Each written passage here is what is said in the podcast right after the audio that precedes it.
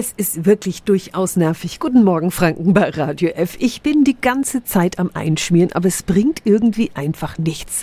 Trockene Lippen. Jetzt im Herbst, wenn es immer kälter wird, da wird's nur schlimmer. Was hilft dagegen? Radio F. Jetzt Tipps für ganz Franken. Hier ist unser Wiki Peter. Es ist wichtig, die Lippen dauerhaft feucht zu halten. Nicht mit Spucke, das vertrocknet die Lippen am Ende nämlich noch stärker, sondern setzen sie auf fettige und feuchtigkeitsspendende Produkte. In der Apotheke gibt's viele Mittelchen mit Wachs, Fetten, Ölen und verschiedenen Zusatzstoffen. Ein erprobter Wirkstoff ist zum Beispiel Dexpanthenol. Er hält die Lippen feucht und wirkt zusätzlich noch entzündungshemmend. Oder Bisabolol, der Hauptwirkstoff der Kamille. Der befeuchtet auch und beruhigt die Haut.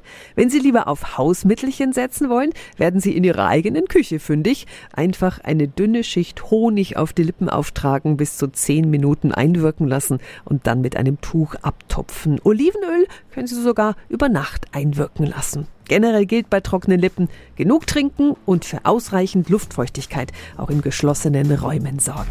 Tipps für ganz Franken von unserem Wiki Peter. Wetter. Täglich neu in Guten Morgen Franken um 10 nach 9. Radio